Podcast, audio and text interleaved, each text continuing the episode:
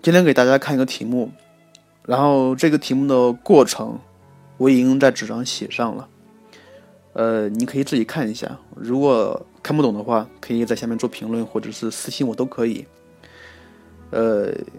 这个题目其实是这样的啊，就是你可能会见过这样的题目，说，呃，一个函数里面有一个或者是两个根号，让你求这样的函数的值域或者是最值问题。我相信你也有，你会有很多种方法可以做出来，呃，但是今天我是想让你通过两个方法可以做出来。第一个是柯西不等式，第二个是三角函数有界性来解。呃，关于具体怎么做，我这个步骤写的比较细了，你可以自己看。